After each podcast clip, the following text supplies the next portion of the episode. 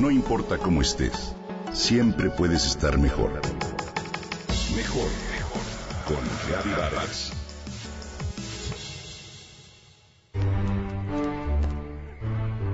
Se acerca el Día de Muertos y diferentes imágenes de nuestras tradicionales costumbres aparecen en estos días. Sin lugar a dudas, una de ellas es la tradicional Catrina, de quien hoy te comparto algunos datos interesantes.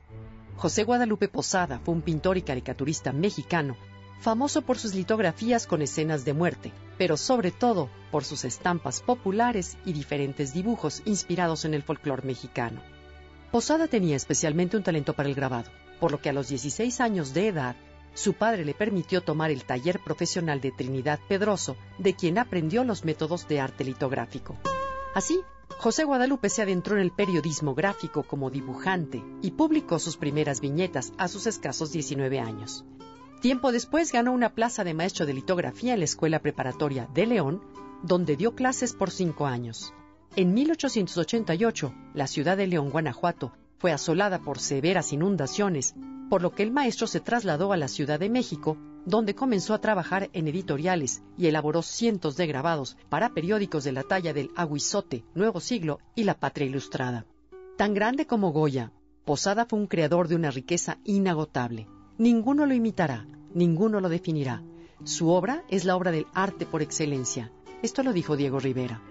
Posada retrató a través de calaveras la esencia de los pesares y alegrías del pueblo que vivía diferencias sociales durante el porfiriato.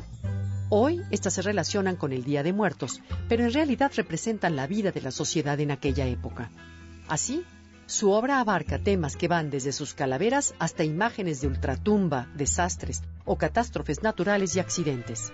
Sus calaveras vestidas con ropas de gala no son otra cosa que un retrato de la miseria, de los errores políticos de la época, pero sobre todo de la hipocresía de una sociedad. De ahí surge la Catrina, originalmente la calavera garbancera, una crítica a los garbanceros, es decir, a aquellas personas con sangre indígena que pretendían ser europeos y renegaban de sus raíces y su cultura. La calavera garbancera no tiene ropa, solo lleva un sombrero. Posada pretendía dar a entender con ello la incongruencia de aparentar ser quien no eres. Este ícono inspiró a innumerables artistas como Diego Rivera, quien finalmente dio nombre a la Catrina al pintarla con ropa por primera vez en su mural Sueño de una tarde dominical en la Alameda Central. Catrín es una palabra que actualmente se usa para señalar a un hombre elegante y bien vestido, una imagen clásica de aquella época. Por eso la calavera garbancera se convirtió en la Catrina. La Catrina, desde entonces, es un ícono cuyo objetivo principal es rescatar y preservar nuestras tradicionales costumbres del Día de Muertos. Su vestido elegante y diseñado por Rivera es el mismo que se usaba en los sepelios de aquel entonces, todo blanco y con una franja negra transversal. Su sombrero lleva, a decir de los expertos en el tema, flores de amapola que adormecen al pueblo. Sus colores representan los mismos del maíz teotihuacano. Lleva plumas de avestruz que nos recuerdan la conquista de México. Hoy el trabajo de José Guadalupe Posada se conserva en diferentes colecciones e instituciones. En Aguascalientes está el museo que lleva su nombre. Ay, calavera Catrina en tu sombrero adornado, se nota que estoy marcado y hasta el cuero se ve en China. En tu espejo desdichado, lo juro, no vas a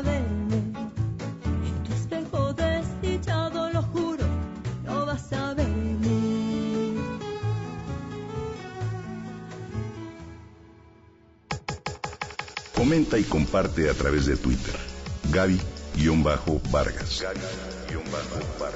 No importa cómo estés, siempre puedes estar mejor.